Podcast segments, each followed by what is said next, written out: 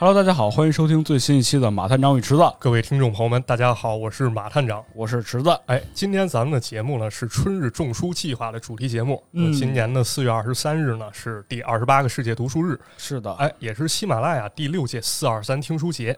所以呢，我们也决定来挑一本好书来跟大家讲讲啊。嗯，哎，当然这期节目跟以往可能有些不同啊，因为这个书中的内容呢，并不能说是重中之重。哎，相反呢，我更愿意通过一本书呢，去用一些自己的体会，给大家提供另外一种角度去看待我们身边的一些事物啊。啊，哎对，而我个人的这个想法呢，其实也跟四二三听书节春日种书计划的概念呢，有着一定相似性。怎么说呢？这个四月呢，咱们都知道啊，是这个春天啊，哎，我们呢在春日种下花花草草，而喜马拉雅在四月种书。啊，有人说呢，种一棵树最好的时间是十年前，其次就是现在。嗯毕，竟那个十年树木，百年树人儿嘛。对嗯对，现在做完全不算晚。那么种书也是这样啊，我们非常期望呢，在四二三与读书相关性最高的节点呢，在用户心中去种下一本书，成为滋养人生的养分，保持咱们内心的充盈哎呦，我们这个节目终于有文化起来了。啊，有文化起来了，是吧？而这个种书呢，一方面是安利好书、推荐好书啊，另外一方面呢是种下希望，让读书的念头萌芽。嗯，那么今天咱们的故事呢，先按下这本书不表，哎而是说什么呢？而是说按照咱们节目的一贯风格啊，什么徐徐图之啊，一步一步慢慢接近主对，题。慢慢的哈，哎，得有点前戏。没啊，错，哎，那么首先呢，我们先跟大家说一部近期上映的电影吧。什么内容？啊，最近有一个电影特有意思啊，哦，我知道了。叫啥呢？叫《宇宙探索编辑部是的，》啊。这电影有一个很显著的特点，就是老唐特别像马探长，啊，并不是 啊，是说这个喜欢的人特别喜欢啊，不喜欢的人可以说不屑一顾。确实风格比较独特。对，嗯风格独特啊。那我刚好属于前者，你应该也是属于前者是的，是的，啊。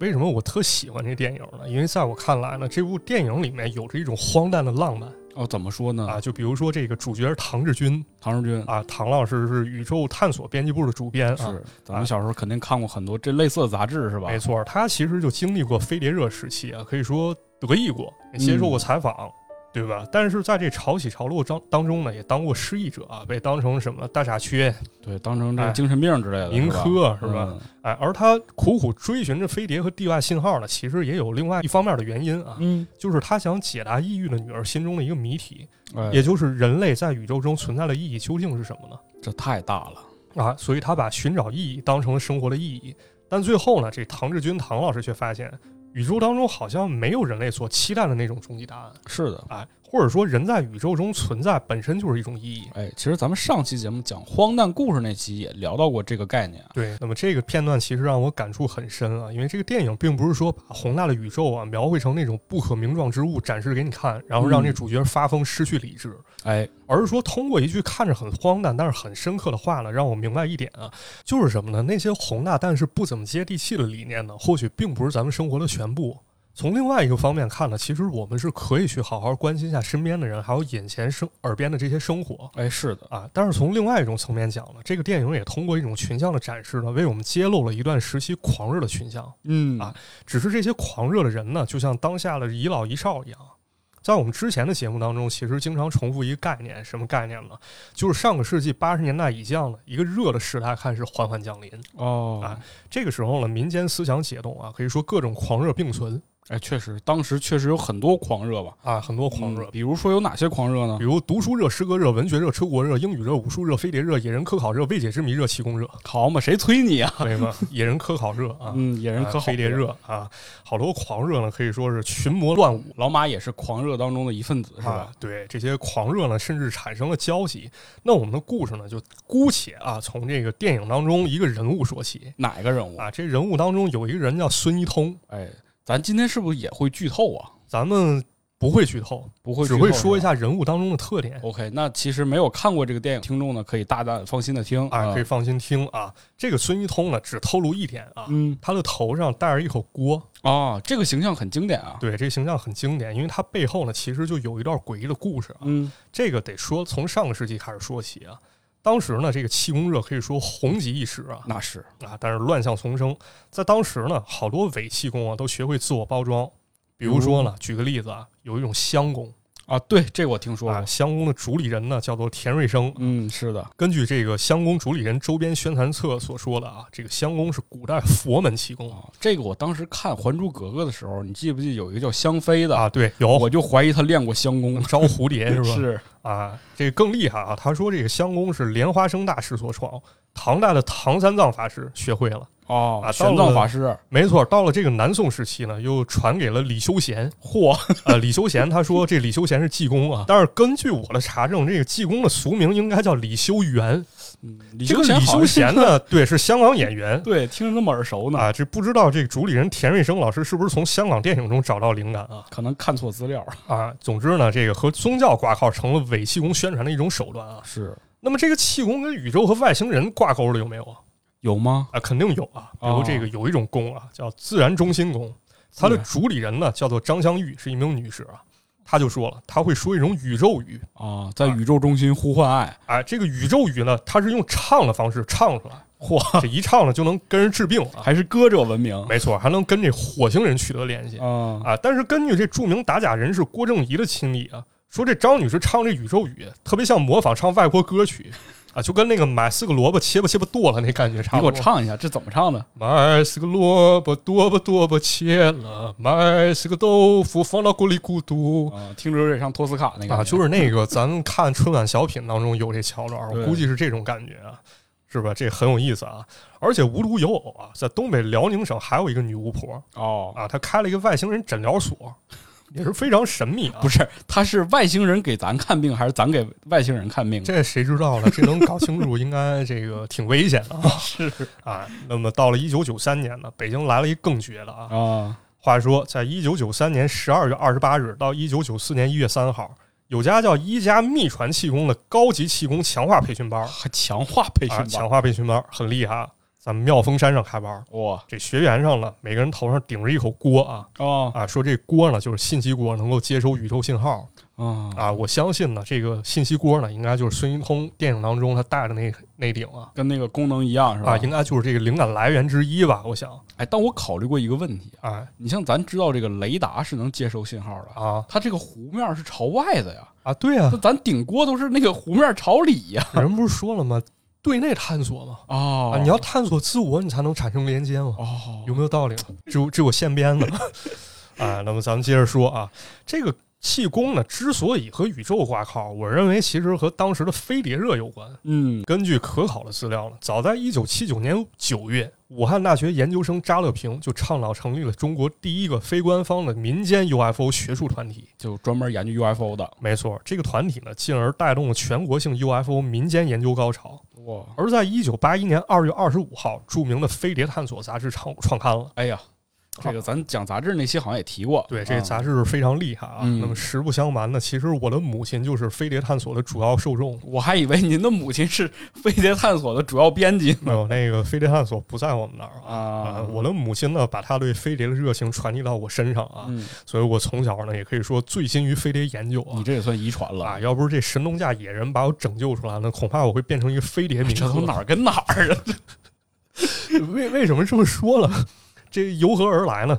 嗯，为什么要变成飞碟民科了？啊啊，这咱们随便看一期啊，找到了一期一九九四年十月二十五号《飞碟探索》中的一篇文章啊。嗯，这文章标题叫啥呢？叫《飞碟研究中的突破口嚯，发现突破口了》，发现突破口了。这怎么讲呢？作者马良清先生就从正负电子、电中性、负电星体、负余电子、电磁等角度，分析了飞碟的载体、飞碟的电性、飞碟的生物效应、飞碟的举升力等等，令人不寒而栗。我确 实是不寒而栗了，是有点 吧？这这你听都听不懂，是吧？就感觉这是这是什么超人写的，嗯对吧？那么在我小时候看的报道当中，那关于飞碟故事那简直一狂野啊，啊比如什么，比如这外星人无恶不作啊，非常喜欢非礼我们男同胞啊，抓到飞碟上强行繁衍后代，嗯这故事我听说过，嗯这经经常有这种哎对对，对当时这隔三差五就来一期。嗯还有什么？这好多外星球可能缺乏这种商业保险意识啊，啊所以这个外星人经常一家三口啊，开着这高科技飞碟来地球来观光旅游来了。啊就咵一下撞山上了，这父母都死了，然后留下一个外星大头怪婴啊，被军方收养了。哎呦，还得让咱人类养它再比如什么，这外星人好像经常喜欢和那种不太懂科学但是很质朴的普通劳动人民达成一种友友好关系嘛我跟你说这个事儿，我想过，你想想，他如果要跟他懂科学的人聊，就把他逮起来了，啊，对他就得跟这种淳朴的人，就他还能不研究他？对，但是这个外星人很有意思嘛，他特别像这个杰哥啊，先带这个普通人去看一些好康的，然后带他检查身体， 嗯，然后最后让他当宇宙联络员，负责维护太空和平。就这段桥段，在我小时候看的时候，我感觉这很像奥特曼嘛，你说这很有道理啊。啊，啊这选择一个人间体嘛，这个对哦外星怪兽打过来的时候得召唤得变身嘛，是吧？这很有意思的。哎呦，你要你想象当中那个外星人的形象，然后变成奥特曼那个体型，在地球上打架也挺吓人的。那么又比如呢，这个外星人好像也不都是邪恶的嘛，还有啥样啊，的也？有长得好看的嘛，这比金如发呢碧眼长得跟玛丽莲梦露似的，啊，这个确实有人说这是玛丽莲梦露是外星人嘛？是吧？这个嗯非常精彩啊。又比如说，这个外星人好像埋伏在地球很久了啊，关于你的事儿他知道的一清二楚这不就是黑衣人的故事吗？啊。对，嗯没错，这很有意思啊。所以说，在当时飞碟刊物中呢，经常充斥各种来路不明但是极其诡异的故事啊，一言以蔽之就是高深莫测啊，听上去很悬，让人看了还想看。荒诞。那么在这个豆瓣飞碟探索的页面上呢，这个编辑也写下了这么一段话啊，嗯，很有意思。他说在微博上关注了一位读者，没想到是位年近七旬的老先生，一位 UFO 发烧友。他给我发了很多条私信，讲他探索 UFO 现象的经历，对 UFO 探索行为的思考。最后他说了一句话啊：“UFO 研究只是一种流行文化，和科学无关。”哎呦，啊，那么这句话呢，其实也阐明了飞碟热当中啊，就是一种研究偏差的特色。嗯啊，确实，因为确实很多地方就是太过于诡异和玄幻了，是吧？对，嗯，好多事情呢，其实是通过人的一腔情愿啊，或者说一腔热血去进行一些不太科学的研究和是揣测，嗯对吧？那么既然咱们已经说到流行文化了，那我们的故事呢，终于也进入到了我们的书籍推荐阶段了。哎，终于要推书了。嗯啊，那么这次给大家推荐什么书呢？嗯，啊，这本书的名字呢叫做《外星生命简史》。嚯，啊，这个书的作者啊很有意思啊，他叫罗恩·米勒，来头也确实不小啊。他不仅是一名科幻作家，还是国际宇航科学院的成员。这位前辈呢，曾经出过五十多本畅销书啊，甚至得过雨果奖提名。那是真厉害。那么说完作者，咱们再看书啊，这书讲了什么呀？我们得看看这书的副标题，叫《人类四百年地外文明探索与想象全记录》。不，这本书是一个真实的记录吗？是一个怎么说呢？咱们得从这书的两个主要维度来说啊，哦，一个是地外生命探索，关乎我们科学的进步，嗯，对？吧？另外一个层面是想象，关乎流行文化啊、啊，通俗文化。那么咱们重点说了什么呢？前者咱肯定讲不 了啊，咱讲讲后者，咱还是得得讲点这个流行文化啊了，这个流行文化啊，在这个书里呢，作者利用他自身的优势呢，查阅了好多资料，行，而且非常详细的梳理了关于地外文明流行文化的发展史。这好多内容呢，这我一看啊，哎，家伙闻所未闻嘛，哦啊，，这很厉害嘛，非常精彩嘛一语就道破了外星人的秘密。啊！比如先考考你啊，你知道谁是最早写出涉及外星人题材科幻小说的人吗？这还真不知道，啊，你这不止一个吗？你说出一个就行。确实不知道。啊，确实不知 道啊。那么这个我能书想到最有名的还是《三体啊，还是《三体》啊？没想吴承恩老师》吗？哦啊这。孙悟空他是外 星你人要这么说，那确实不是是吧？这个孙悟空嘛，原名叫卡卡罗特嘛，哦。啊，他是三你亚人等。会儿，你等你你给我捋乱了，谢罪警告了是吧？怎么就整出卡卡罗特了？那么咱们得从这书中寻找答案了啊嗯。这书里给出了答案，叫约翰内斯开普勒。哦，开普勒哎，这就是咱们这个物理课本当中写的这个开普勒定律啊。哦啊，这开普勒定律呢，其实就是约翰内斯开普勒的成就之一啊。一六三四年呢，也就是开普勒死后几年呢，他的小说《梦》发表了。嗯这个《梦》这作品当中呢，其中就涉及到了这个月球哦，讲述月球了啊。所谓这个月球呢，被描述成了一个恐怖的地方啊，它有无处不在的阴影，让它看上去非常阴森。每当白天呢，这个月球可以说极度酷热，到了晚上又非常寒冷。在这里的生物呢，必须适应这样严酷的环境啊。极端环境啊，哎，有的生物呢进入了冬眠，有的进化了，进化出什么了？坚硬的器官保护自己的身体。嗯，听完这个描述，我感觉这个开普勒笔下的外星人呢，非常像《漂流教室》里未来人的形象。哎，这跟流行文化串上了，啊，是吧？那么在此之后呢，流行文化当中的外星人形象也开始多了起来了，嗯，而形象也大不相同。比如呢，咱们说几个书中提到的，大家可以想象一下啊，比如一六四九年的作品《卡提修斯世界之旅》当中就说了。嚯，说这个月球上的居民呢、都是精魂。都是惊魂，这个精魂呢，不是说这个电锯精魂啊，也不是说龙精虎猛之魂，更不是说这个精武之魂，那行，而是说什么呢？一种没有实际身体的存在，他们可以凭借意志力呢移动到别的地方。这不是幽灵吗？啊，幽灵嘛，这很有意思嘛。灵异起来了。啊，是吧？那不禁让我们浮想联翩。那人死之后，是不是说的这个阴间是别的星球呢？啊，就是月球啊，那是是不是说明这个鬼其实是外星人呢？哦，所以嫦娥住在阴间是吗？这很有意思，啊这灵异吧， 是吧？那么咱们再说一个啊，在一七五一年，约翰·丹尼尔医生惊悚历险记当中，又把月球人描绘成了一种古铜色皮肤的类人生物啊，古铜色皮肤啊嗯，这这很健康、很嗯性感嘛，是吧？都是天乐啊。啊，对，这些生物呢住在洞里，而且非常崇拜太阳哦，啊，这皮肤古铜色，崇拜太阳。晒的啊，这很有意思啊，这么直白啊，吗？很有意思啊。那么进入了十九世纪呢，关于外星人的形象呢，出现了一种风潮。怎么说呢？当时的人们呢，非常喜欢把神秘主义、神学和外星生命联系到一起。嗯，这一时期呢，很多外星人的形象呢，都长得跟人类差不多，哦，但是呢，他们看上去好像更像人类心目中理想化的人类，长得漂亮，或者说有一种崇高的美德。啊，这样的发展是不是很有意思呢？那这也是挺奇怪的，把自己的这种就是美好的愿望寄托给外星人身上。哎，，对。但是咱们可以看出一点啊，就是人们心中幻想的外星人形象，好像会随着科学的进步或者说文化思潮的改变而改变，嗯，对不对？但是呢，这个《外星生命简史》当中呢，还有些许遗憾。为什么呢？因为这本书中呢，涉及咱们中国的内容很少。哦，那么，咱们中国古代当中有没有关于外星人的记载呢？我想应该有啊，吧？或者说有没有相关案例对呢？呀，毕竟孙悟空都是外星人嘛，啊，您别说，还真有啊！嗯这还不是小说，而是历史记载。正史啊，那咱们下面呢就给大家说下面一个议题啊，很有意思，中国古代外星人之谜哇，啊。在这个搜寻资料过程中呢，我发现了一篇作品啊，它的标题叫《古仔》，前引号外星人，后引号引号完你还忘了书名号啊？啊，对，书名号啊，这个。文章呢，或者说这个作品呢，它是以连环画为表现形式，哦，特别像啥呢？特别像咱们看那个《奥秘》那种感觉。，哎，对，奥秘当中就有很多这种连环画。没错，图文并茂，可以说穷其精彩啊。嗯，这个连环画当中呢，就提到了很多古籍中疑似外星人的目击事件。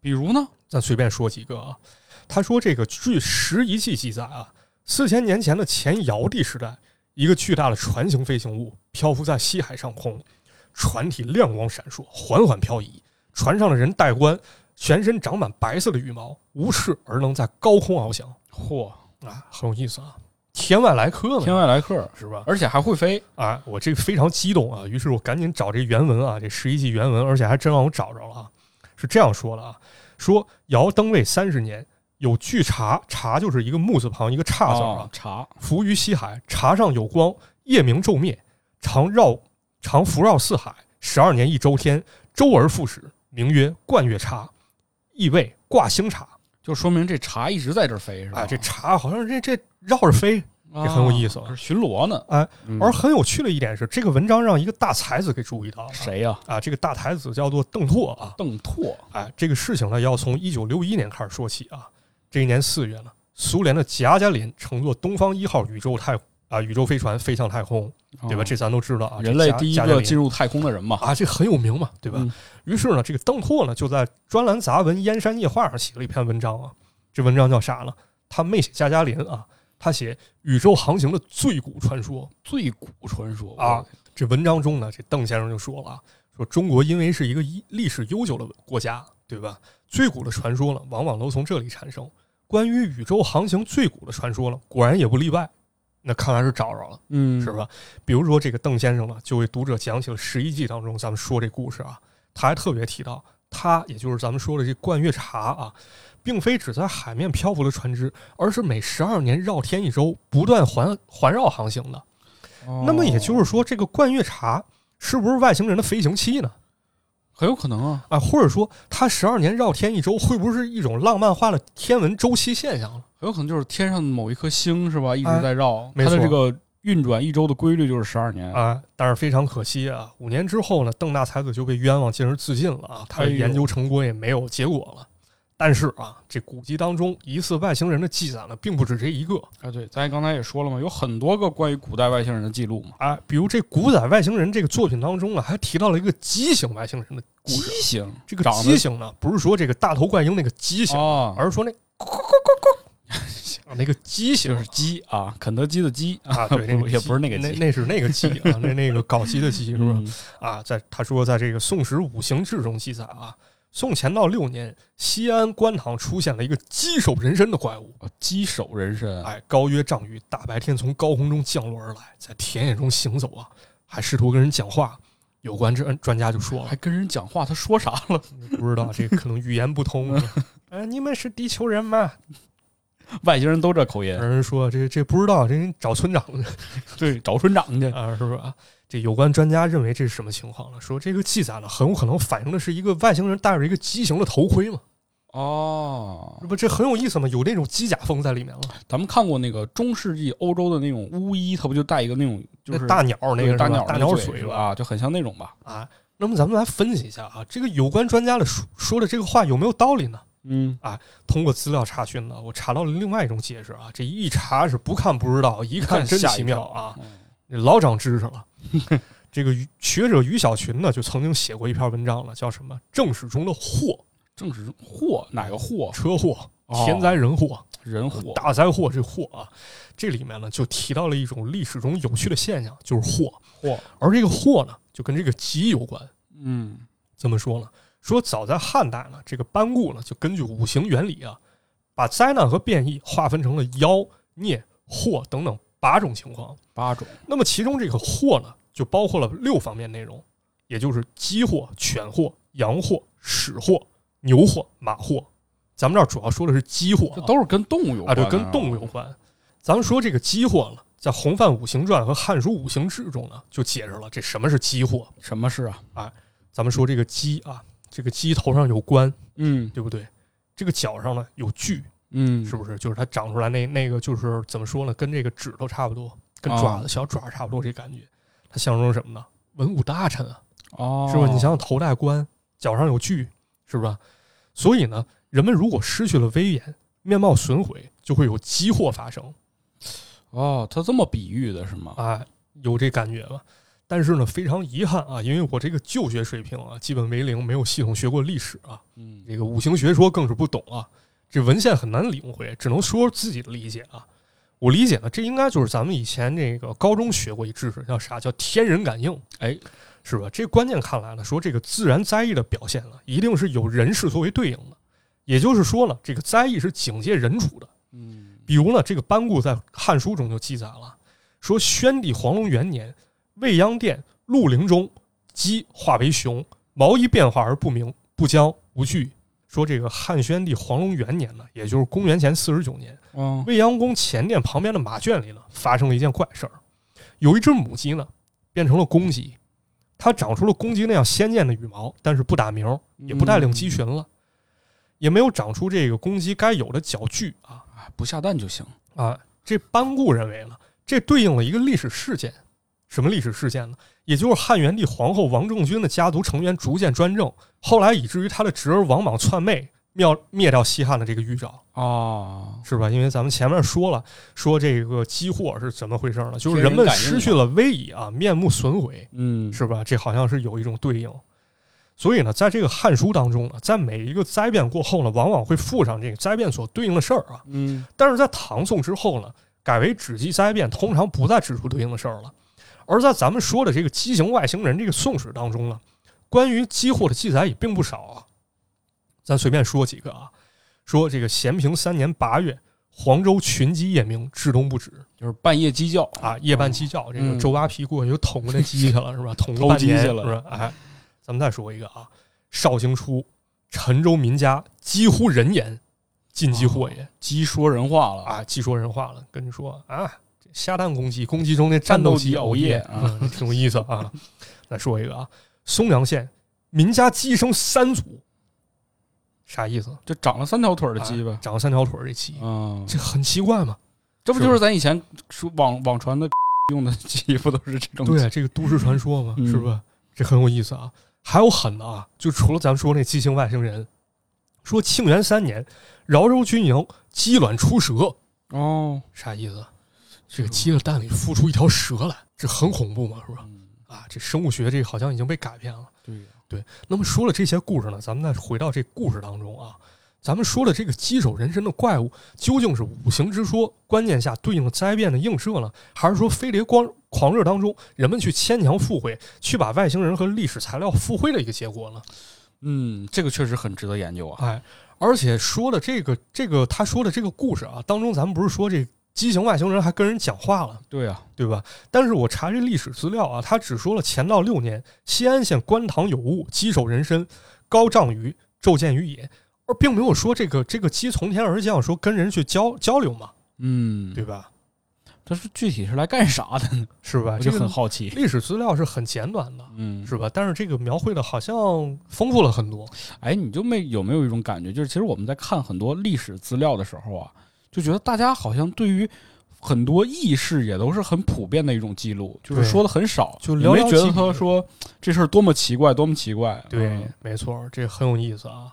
好像古人确实比咱有见识，啊，是古人好像见得多了，而且这个能想象力也丰富，确实啊确实。啊。那么咱们说完了这个古代记载中的外星人啊，咱们再次翻开我们的这本《外星生命简史》啊，这本书呢，除了有古代外星人，还有什么外星人考古？外星人考古怎么说呢？是挖着了，这是挖着了，逮着了啊！啊，这怎么说呢？咱给大家讲一段故事啊，在一八六四年的六月，法国国家报收到一条重磅消息。哦呦，啊，然后他把这消息登到报纸上了，说有一位美国地质学家给写了一封信，说他发现了一颗巨大的陨石。陨石啊，哎，他把天这外来客呀、没错，他把这陨石锯开以后啊，发现里面是空的。啊，再一看了，中间躺上一具干尸好嘛，孙悟空搁这儿呢，啊，这一干尸呢，高差不多一米二，啊，头圆圆那的啊，没有头发，而且长着两个大眼眶子，手臂很长啊，手有五个指头。哎，这个形象不就是咱们印就是最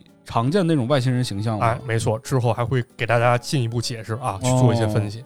那么咱们再说这外星人啊，这外星人旁边儿这还有遗物呢，还有遗物呢什，么遗物呢？有一个金属板，上面还雕着图案身份证是吗？啊。这科学家根据这图案解码了，说这干尸果然啊就是外星人。哎呦，这外星人呢，早在数百万年前呢，就从火星抵达到了地球还是个火星男孩儿，啊。这火星人这很厉害嘛，嗯是吧？？数百万年前就来了，死这儿了，写一遗书 那也不厉害哎呀、啊，给人看，也够厉害了。咱现在也去不 了了快了，马斯克说快了，啊。行，那希望他能够加大力度啊。嗯那么咱们说这条消息啊，这让报社收到了，啊这，家伙这了不得啊！那是发现外星人了，这美国、欧洲报纸纷纷转发，可以说一键三连嗨，那时候就一键三连啊！了一。键三连，赶紧转嘛！这这哦不信不是法国人是不是？哎呦我的啊天！于是呢，关于这火星外星人的消息呢，开始传开了，而且一连连载了。这个所谓的科学家经常给他写信啊，啊，一连载连载了好几个月就是不断的有各种人提出这个关于这个看法，啊。对，但是在六个月之后呢，这个报社又收到了这个所谓地质学家的来信啊，他又说啥了？啊，结果发现最后署名是亨利·德·帕维尔，日期是什么？四月一号。好嘛，好嘛，这原来就是一作家亨利·德·帕维尔的一骗局啊！这个新闻呢，其实是他写了一小说啊，哎，后来这小说被扩充啊，被命名为《火星居民》出版。嗯而在后续的发展当中呢，这古代外星人好像成了一种趋势啊，嗯，成了一种写法，或者说一种可以说是流派吧。算是一种创作角度，哎，没错。比如说呢，在这个一八九八年，加勒特、普特南、塞维的爱迪生征服火星当中，咱要今儿都这么念外星人名儿也是够累的嘛。哎这是外国人名， 这不是外星人名啊！这这这这爱星人征服火星了，这不是这本书啊，是吧？呃爱迪生啊，爱迪生征服火星，这里面写了啊，说九千年前火星人就入侵地球了，哎呦，哎，而且逮了好多，而且逮了好多地球人啊，那时候有地球人吗？呃，有有吧？有那至少抓那个不猿应该人是也地球可以的猴吗？没有，九千年前这应该已已经进化差不多了。是智人了是吧？啊，这可以查一查啊，这个记不太清了。那逮好多地球人，你干嘛抓回火星当奴隶去？哦，啊而且咱们这地球上不是有这金字塔和狮身人面像吗？都是他们造的啊，这就火星人造的，这厉害吧？而且说这埃及遗迹啊，这狮身人面像，这目的是啥？这不是给法老的，这给火星领袖的。对，您就说嘛，您这个埃及法老真会给自己脸上贴金的，那压根儿就不是给你的嘛，乱讲嘛， 是吧？这很有意思主啊、要是人也没署名，我想用就用了。是吧？这好玩吧？这想象力很丰富。嗯，是不是？至少在这当时还是一种很新鲜一东西，是不是？但是呢，这个小说想象力是丰富啊，但我个人认为呢，这种写法也给伪科学提供了可乘之机。那是啊首先呢，跟大家说一个概念吧，这概念叫啥？叫 alien creation，alien ，Alien Creation，外星人嗯 creation 创造是吧？嗯这翻译过来就是外星生物创造论嗯啊。怎么说呢？这是一种假说啊，指的是这个地球生命或者文明呢，是由古代的外星人所创造出来哎的，这个在都市怪谈圈儿也很流行啊。啊，也是非常的流行。嗯那么从科学角度来看呢，你既然是这个假说了呢，它它就存在可能性啊，咱不能全盘否定它，啊，是的，对吧？咱也不能给它证伪去，是曾吧经没这一能耐。度很多科学家都是会觉得这个事儿是很很有科学依据的一个啊，事情。对，就是咱们不能全盘否定嘛，对吧？但是随着时间发展呢，这套理论呢开始让这伪科学逮着了。嗯为什么说呢？我个人总结啊，就是很多这种跟这外星人创造人类的伪科学，或者说帮助人类创造文明的伪科学呢，有主要几个特点啊。怎么说？第一，它会否定考古成果，一味的哦将事情神秘化；嗯第二呢，就是跟刚才咱们说这情况差不多啊，强行把不同的事物联系，然后用外星人去解释一切。就比如说这个埃及金字塔是外星人造的嗯啊，，对。那么第三呢，是缺乏证据支持啊，最后沦为与科学无关的流行文化，但它声称自己是科学确实，啊，有意思吧？咱举例来解释啊，嗯比如说啊，在这个历史当中，一八九八年，人们在埃及的萨卡拉一处坟墓当中发现了一个很奇特的文物，叫啥呀？叫萨卡拉鸟萨卡拉鸟，啊，这长个得跟个鸟似的呗。对，这附了一个图片啊，咱可以给大家描述一下啊，长得跟一鸟似的。鸟有俩翅膀啊，这是废话，当然。 但是咱们要把这鸟的头挡住啊，或者说把这个眼挡住，啊，这有点像咱们小时候玩那个飞机呀、啊，这个得跟大家形容一下，因为它这个鸟当中翅膀展开的程度啊，不是说我们想象当中那种就是非常自然的程度，而是一个非常直，是吧？特别像飞机翅膀的那种感觉。哎，这很神秘嘛，是吧？这个埃及人他这会不会是一架飞机呢？哦，然后结果埃及人给磕俩眼睛，啊，其实就是飞机。那说明这个哎，古埃及程度已经这么发达了吗？古哦，埃及已经有飞机技术了吗？他们已经会空气动力学了吗？真厉害！难道这是外星人教给他们的吗？嗯所以金字塔就是用飞机叼着大石头造的。啊，很有可能吗？不能排除吗？嗯对？吧？有意思吧？那么无独有偶啊，在埃及哈索尔神庙地里的房间当中啊，人们又发现了一浮雕又发现啥了？啊，这浮雕上面画着这有意思啊，嗯啊，有好多人，这人中间呢好像有一根电线似的东西，哦电线呢好像连着一个大灯泡子哦啊，，这里面好像还有那钨丝呢哎呦，还有灯丝，啊，这很有意思嘛，这古埃及人人已经掌握电了，爱迪生就是从这儿偷的。对爱迪生这抄袭他们呀，就是啊，对吧？你试验那几千次、几万次都没有用，你就是偷的。是吧？这已经早让古埃及人玩明白了。嗯我跟你说，这是不是很有可能这也是外星人教给咱们的？所以爱迪生是个考古学家。啊，有意思吧？嗯那么关于这种说法呢，这出自一个伪科学散播者啊，叫艾利西·冯·丹尼肯嗯啊。这个老哥呢，可能是因为这个学术成果过于超前啊，在一九九一年人得了诺贝尔奖了啊，诺贝尔奖啊，这很有意思啊，这是搞笑诺贝尔奖，啊，嗨，很有意思啊，这确实很搞笑啊啊，为什么呢？因为这个老哥主张呢，其实就是外星生物创造论啊就是外星人创造了我们。啊，他认为呢，这个远古文明呢曾经得到过古代外星人的帮助嗯啊，但是因为灾难啊，这个文明都湮灭了嗯啊，相当于你死无对证。是你只能找到一些遗迹啊对我们讲很多故事解释不通的时候，那就是毁灭了，啊，对对，吧毁灭了，毁灭没了了，嗯你找不着证据了陨石盾，啊。但是有这么好多遗迹啊，我看着它很像外星人创造的嘛，嗯你也解释不了嘛主要是也没有证据。啊。这个老哥呢，就综合自己研究发现啊，在一九六八年写了一本著作啊，叫《诸神的战车：问号未解之谜》。这书可能很多人都看过啊，嗯啊但是呢，这本书很快就受到历史学家和科学人士的批评啊，说写得太次了，怎么说呢这？胡扯嘛，嗯是吧？但这本书呢，最晚于八十年代初呢，也被引进到咱中国啊。啊，咱小时候看了好多未解之谜，搞不好就是从那儿剽窃的。很有可能未解之谜嘛，对，未解之谜嘛，这是不鼎是？鼎大名。这很有意思啊。那么咱们再解释一个问题啊，为什么说它很多理论是伪科学呢？咱们逐一分解啊。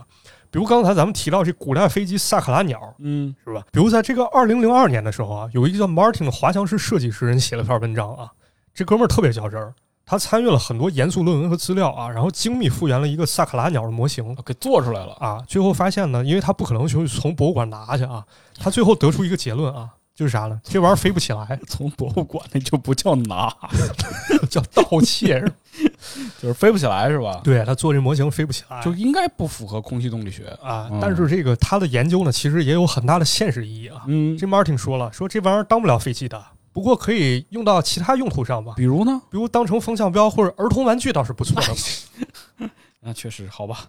除此之外呢，从这个历史角度啊，主流的埃及学者都不认为这个东西是古代的飞机。嗯那你说这是不是扯嘛？是吧？你太扯了你比那什么，你比这个埃及学者你都懂， 嗯，是吧？你比泰森都厉害，因为他一拳能打死泰森。是不是？这很有意思啊。嗯再比如说呢，这个艾利希·冯·丹尼肯又提出了一个更绝的观点啊，啥呀？说这个古埃及人了，人家会造核弹哈，啊，会造核弹，怎么讲呢？这个范文史诗《摩诃婆罗多》中当中就有一个话啊，说古尔卡乘坐着快速的维马纳，向敌方三个城市发射了一枚导弹，哎呦，此导弹似有整个宇宙力，其亮度犹如万个太阳，这不得了吧？这万个太阳啊！明白了，啊古代这核战争啊，，对，这不就是核弹吗？这玩意儿就是古代核弹，这绝对的。这古古埃这个古印度人见过，对吧？但是很快又有人考证啊，这个摩诃婆罗多中当当中根本就没有这么一段话，啊这都是他编的嘛 自己编的，啊是 吧？？人原话根本不这么说的。哎呀，这很有意思嘛，就是包括好多这伪科学都是这样啊，就比如说这个什么某个古代遗迹发生过核战争，但咱上网一查，这遗迹还有城墙呢。嗯，啊，这核弹这么厉害，这连城墙都炸不透，嗯这二踢脚可能都能行吧？是，反正这跟很多现在我们经常在微 微博上看到一些什么谁谁谁说什么啊啊，鲁迅说我没说过，啊，对，是这很有意思啊嗯啊！那么咱们再想一个问题啊，为什么这么多人会一厢情愿的去分析这种牵强附会的伪科学呢？嗯，还是有思。意思呗，对，或者说这个流行文化在其中功不可没啊！那是，啊，有一个比较显著的问题是什么？就是当这个流行文化进入到咱们生活当中了，我们总会带着一种先入为主的观念去看待很多事物。啊哎，是的，那么接下来呢，咱们给大家讲一个故事啊。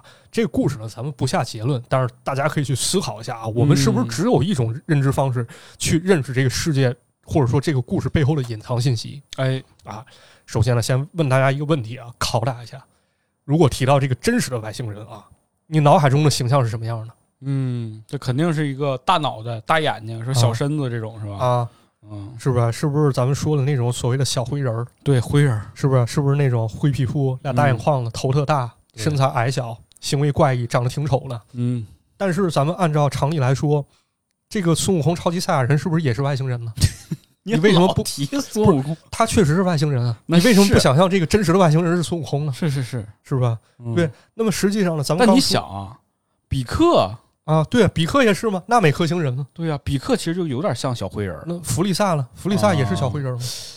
嗯，弗利萨最终形态，啊，对，最终形态那也是吗？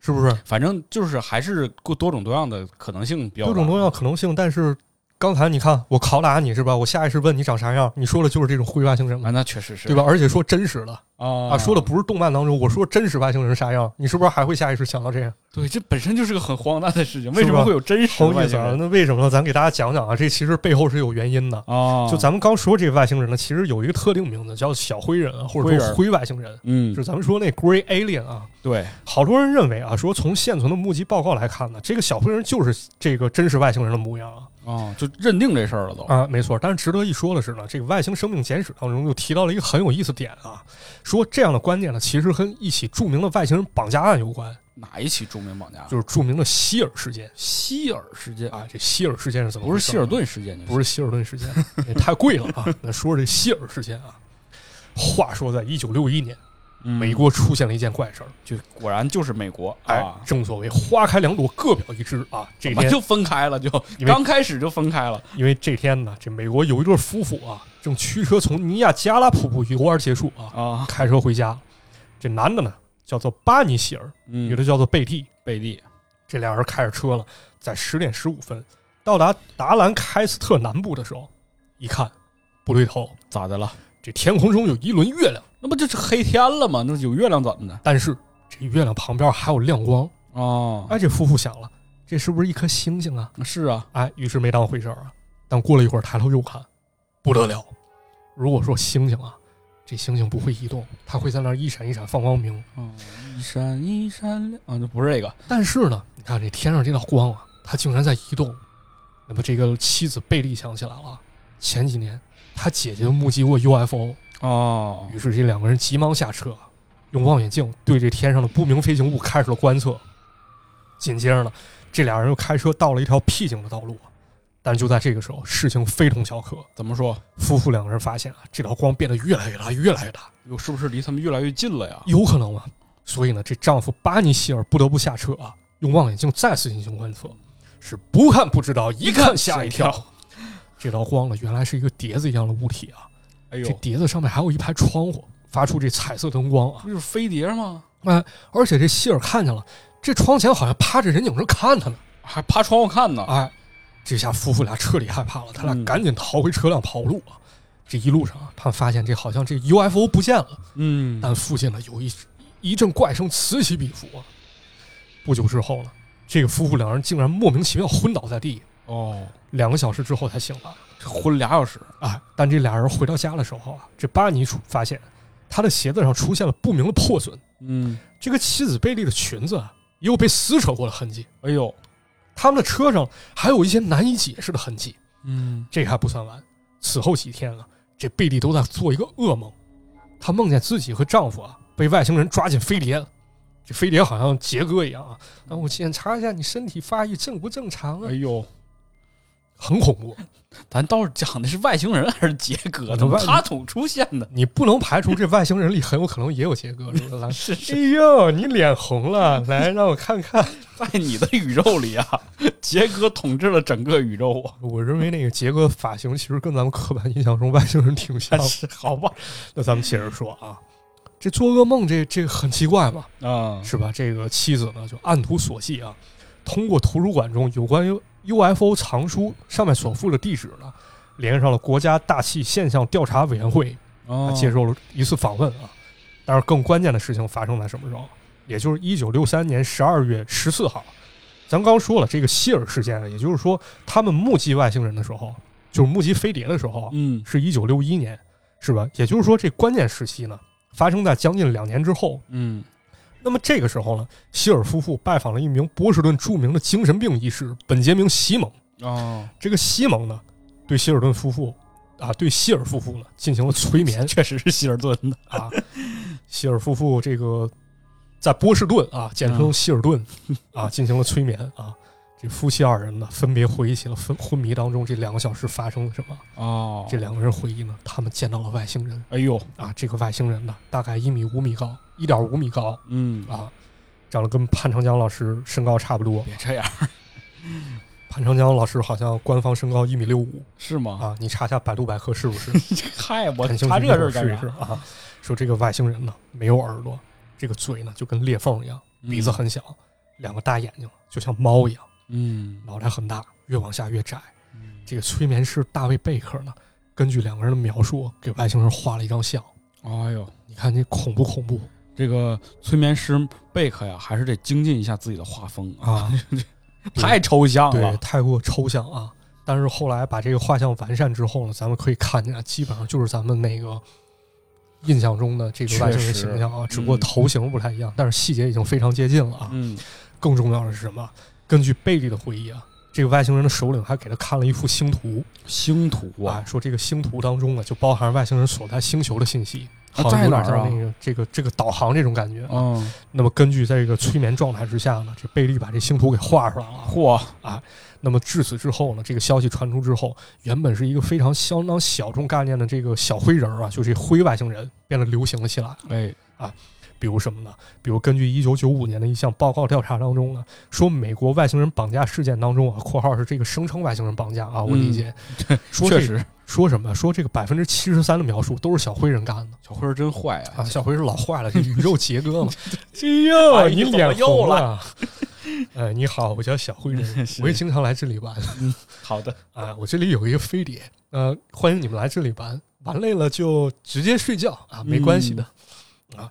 那么这个小灰人呢，其实影响也非常广啊。比如说一个这个流行文化相关的，什么？咱们看这个奥特曼是吧？这哎初代对奥特曼、咱们这么都一说确实，啊，咱们都知道这个初代奥特曼，其实他这个脸庞是参考了古代雕像这古典的设计，嗯，对吧？但是也有资料说啊，我看这资料说，这个概念雕刻师程天亨和粘土雕塑家佐佐木明啊，他们也就受到过这个小灰人的影响。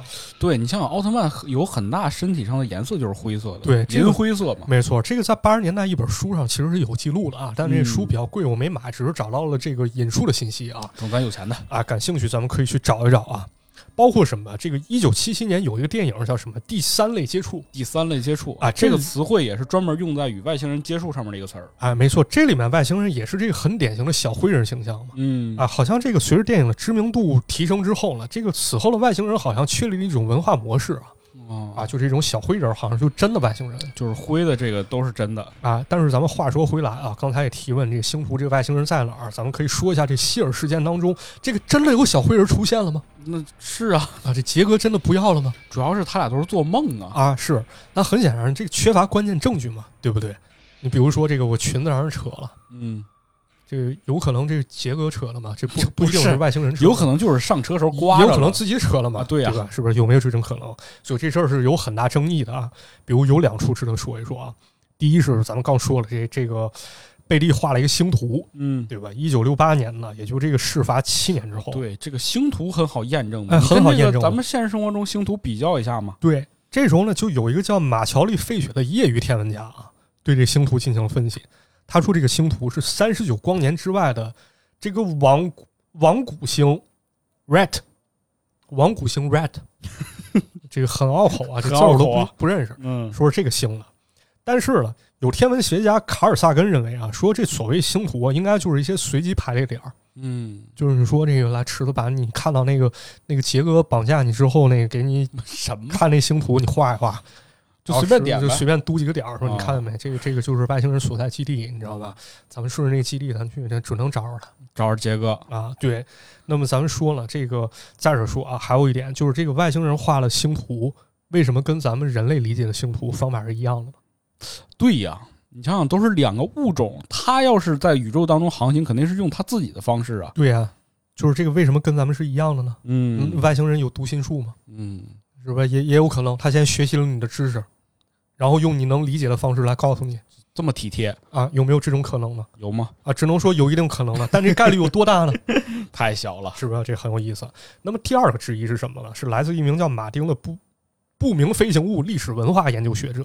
我还有这种历史文化研究啊，这个而且这个学者很有水平嘛，他看的东西很多嘛，这个学识广博啊。啊他在一九九零年就提出啊，说就在这个巴尼第一次接受催眠的前十二天啊，电视上放过一套很受欢迎的电视节目，叫《迷离档案》迷离档案啊，这里面有一集呢，就描绘了非常相似的外星人形象。啊，这个这这截截图找出来了啊，到时候咱们可以把这视频链接附到咱们的 show note 里面，嗯，大家可以看一看是不是有点这感觉。呲牙呲牙咧嘴的是吧？你就是不要看他画下来的那种形象，你可以看他描述的形象，是不是很像了？啊是的，是吧？很有意思啊。他又找到了一个证据啊，就是包括这个夫妇描述的一些细节啊，都和一九五三年一部名为《外星人入侵记》叫这个《Invaded from Mars》嗯，这个电影啊，这情节可以说非常相似。啊，哎呦喂，这还是一个抄袭的，还不是一原创故事。这个是不是有可能啊？就是当时嗯他精神状态很差，就把一些自己看过的东西是吧，融合描绘一下上去了，啊，是？吧？有没有这种可能呢？我觉得是有可能的。啊，所以说这样的争议呢，也带来一个迷思啊，就是说是到底是人目击了小灰人儿决定了流行文化，还是说流行文化影响了人的认知呢？哎呦，这是鸡生蛋还是蛋生鸡的故事啊，没错啊，咱们前面也讲到了，鸡是可以生蛇的，所以说出现了小灰人儿。啊，是也有可能、啊，那个恐龙蛋也是也能孵出恐龙来，嗯，是吧？所以说这个蛋肯定是先于鸡的，嗯，有没有有没有这个道理？什么就有道理啊，算了，咱接着说啊，咱们说这个，咱们还得查书嘛，这不懂就问嘛，对，对咱吧？还是得聊回咱这本书嘛，啊，这《外星生命简史》中呢，就给出了一定的参考啊，当然不能说是答案，是吧？参考。哎，实际上呢，咱们刚说了，这池子不是提到了，诞生于一八六四年的小时候火星居民，这其中的外星人形象就跟所谓的小灰人非常相似嘛，是啊，包括这上面还有一个插图啊，就跟咱们看这小灰人非常相似嘛。嗯，啊，除了这身高可能高一点儿嘛，但是呢，这是一部由人创作的文化作品嘛。是啊，这是吧肯定还是人编出来的。没错，包括在一八九一年啊，也是很早的一个阶段，肯尼斯·弗林斯比的小说《美达未来的故事》这当中就提到了脑袋像气球一般、皮肤灰色的小外星人。哎，但是你看我讲到这儿的时候，也挺有意思的一个现象发生了。嗯，就如果这个灰人的这个形象啊，如此多的出现在了我们的流行文化当中，而且其实都是早期嘛，哎，是不是在人的这个群体的这种潜意识当中，确实是有这么一个形象在的呢？这个很有可能啊，包括在这个英文版维基百科这个 Grey Alien 上面，其实就给出了几种解释啊，其中一种呢是这个智利的心理文化表述，嗯有这个神经学家就说了，说这个灰外星人很有可能是我们想象力的副产品啊。哦，就是这个灰人最这个小灰人最鲜明的特征，就是说他好像有我们现代人类传统和智力上的这个真正意义上智力相关的好多东西啊。因为他脑袋巨大嘛。对，是吧吧？对吧？很有意思，而且这个灰色，说实话，其实挺有科技感的，是的，确实是，是吧？因为我们自然界当中就是灰色的东西是很少的。对，你尤其是有一点啊，就是可能在男孩身上比较普遍，就是咱们小时候，比如那个家里买车，或者说是看见汽车，好多人会喜欢这种银灰色的，哦，捷达吧，对，觉得特高级，就是特有科技感，嗯，确实是，是吧？包括咱们看那好多机器人玩具，好多也是灰色的，是的，是好的像，灰色是有一种文化意象在里面的。嗯，是吧？包括还有一种假说啊，说这个灰色好像是咱们这个小孩儿啊早期发展残存的一种记忆，嗯，是吧？这个也很有意思啊。通过这个改造这个母亲的脸呢，去重建灰人脸，哦，这很高深嘛，很高深这，很有意思嘛。这个当然，这个我理解也并不深刻啊。当然，咱们大家如果感兴趣的话，可以去看一下英文的维基百科啊，它还是有这个论文可以去看一看的。对，没事，等我们研究明白以后再给大家对，讲。这个当时这这个学术这个水平有限啊，嗯没法跟大家解释的非常详尽啊啊。那么咱们再接着说啊，咱们这一代其实对这个小灰人是不是也有印象啊？对，什么印象了？是不也是、这是一个著名的外星人事件啊嘛？叫做这个罗斯威尔奶茶事件？罗斯威尔嗯事啊、件罗，斯威尔奶茶是什么威尔？麦斯威尔啊吧，麦斯威尔这是是吧咖啡，那还有一奶茶，那叫什么萨达姆 奶茶？阿萨姆啊奶茶，萨萨达姆阿萨姆是吧？行，这好吧不重要啊。那咱们来说知这识个，都学杂啊了。咱们说这个罗斯威尔事件啊。嗯那咱们说两个点好了。啊首先，第一个点呢，这个咱们就不详细说了啊，可以告诉大家，在这个《外星生命简史》的第二百零六到第二百零八页啊，记载了一个关于罗斯威尔事件的乌龙哎乌龙，啊，很有意思啊，就是透露这一点，希望大家还是去找这书去自己看一看。啊哎，，可以，那么咱们说第二个点，咱们说一好玩的吧，嗯，在一九九五年的时候。出了个解剖罗斯威尔外星人录像事哎件，，这个很有名啊，这个咱们节目里也提到过呀。 对，有意思吧？这个相信不少朋友也看过啊，嗯而我非常不幸啊，在两千年初的时候还没上一年级，我爸为了给我长知识买了张碟啊，这碟就是关于这个飞碟和外星人的。长知识，啊，所以说这个解剖录像中非常刺激的画面呢，让这个差不多六岁的我基本上全看了一遍啊。你看完了以后，我整个人产生了一种绝望的感觉，怎么着就绝望了？就感觉这太恐怖了，或者说是对这个世界认知转变了，我这太可怕了。头一次知道还有外星人这个事儿，还让人给解我剖说了。完了，这这个解剖外星人外星人记上了，不得把咱全灭了。你这也是担心这个人类的命运啊。我就是这么忧国忧民的一个小朋友，好孩子，是吧？很恐怖，这以至于好几个晚上我们都没敢睡觉，这连厕所我都不敢去了， 很可怕啊！但是相信后面的事情大家应该也知道了啊，说这个录像被踢爆了，哎说这伪造了嘛。对，包括呢，就是前年的时候啊，这个录像的母带还以 NFT 的方式发售了，嚯，他还这打广告啊，说这个录像啊，这有一亿个人看过。嗯，我觉得实际可能都不止这数，我觉得也是，是吧？是吧？我感觉就是咱们国家看这个中央十套放的，这可能就差不多这个数了。对对对，是的，很有意思，还是很出名的啊。但是这个录像背后呢，其实还有一件轶事啊，嗯，有一段斗争史还有斗争史呢，啊。这咋说呢？在一九九五年的时候啊，无线电视和亚洲电视、哎香港两个电视台啊，打得非常火热啊，那是，啊抢收视啊，收视率就是人命。那么这个时候呢，一看半路杀出来个解剖外星人哎 呦，这刺激，啊，好玩这亚洲电视就开始想了，说要不咱们把这录像买了啊啊，也行。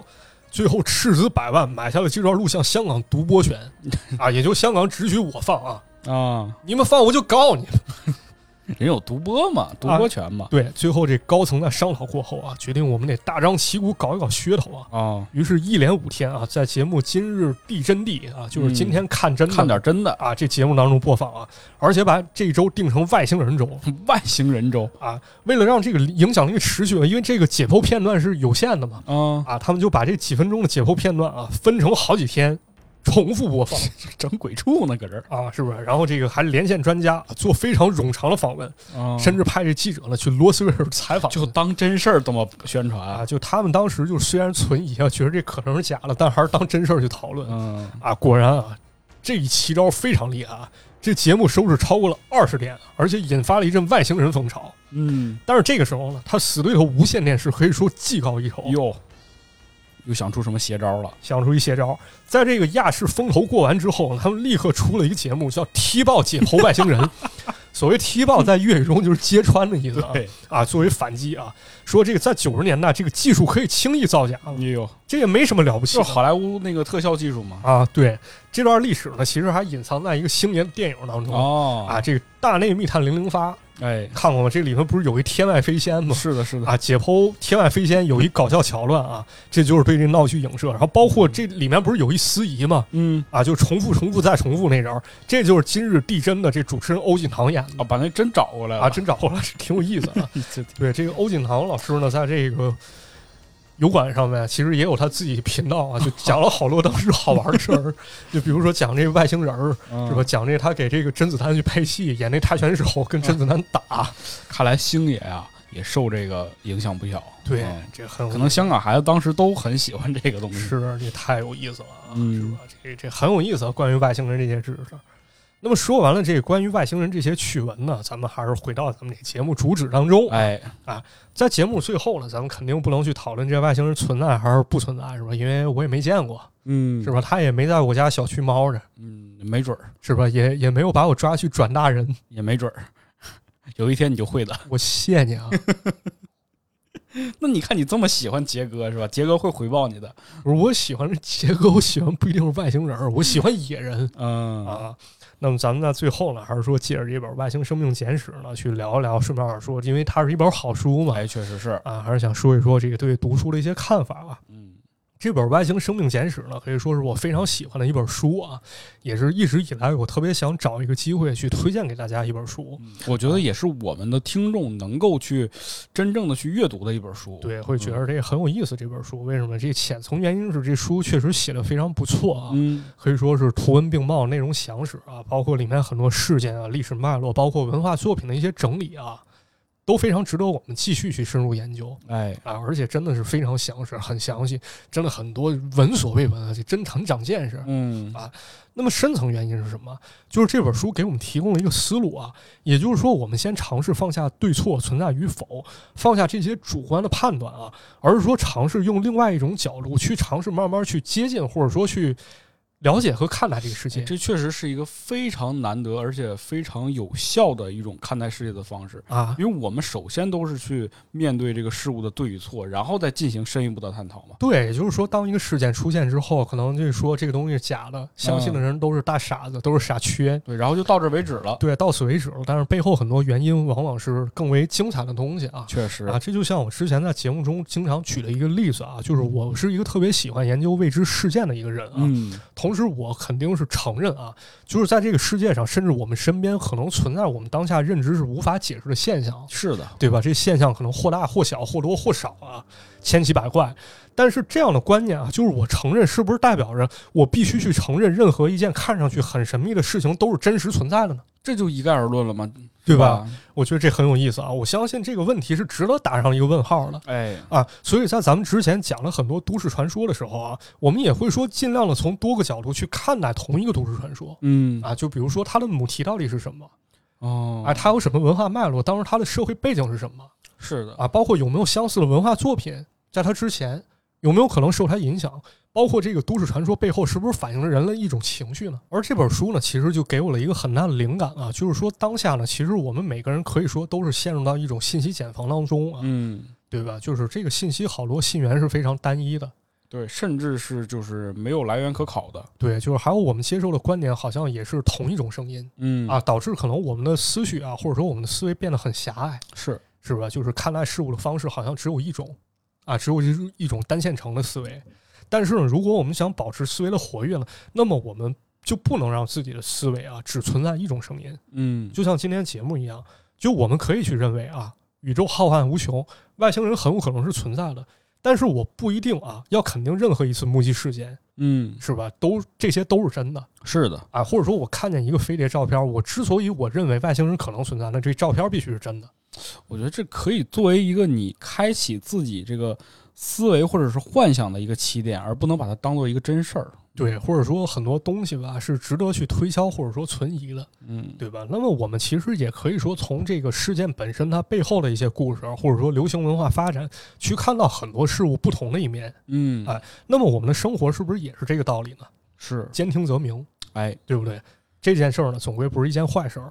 是吧？那么这可能也是读书的意义之一嘛。因为这个读书呢，包括这个书籍呢，能够给我们提供很多多元的思考角度，嗯也能让我们的思想呢进行交锋，是吧？跟不同的人、不同国籍的人啊、不同性格的人、不同同地时球的人不同时代的人 啊，不同星球的人，啊、不同星球的人，嗯，这咋说？外星人最近又出书了嗯很有可能啊。啊，又给你这发一 PDF，对，我昨晚上梦见了，啊，说这这我们外星最近写本书，你给打广告吧，